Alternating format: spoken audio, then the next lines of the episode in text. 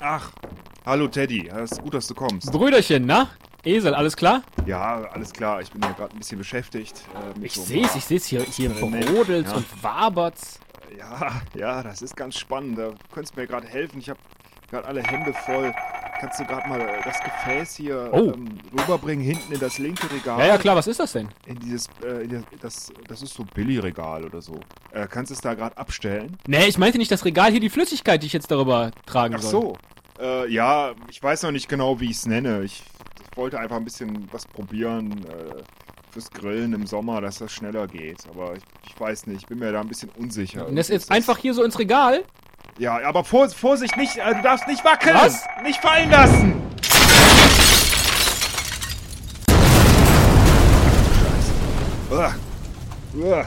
Ein bisschen Teddy auf der Schulter. Gott, wie furchtbar. Weg ist er. Oh Gott, was mache ich jetzt? Ich glaube, ich schmeiß hin. Mein ganzes Geld, das, das spende ich dem, dem BUND oder... Ach, Blödsinn.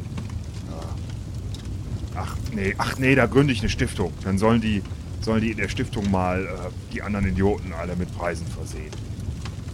Das ist eine gute Idee.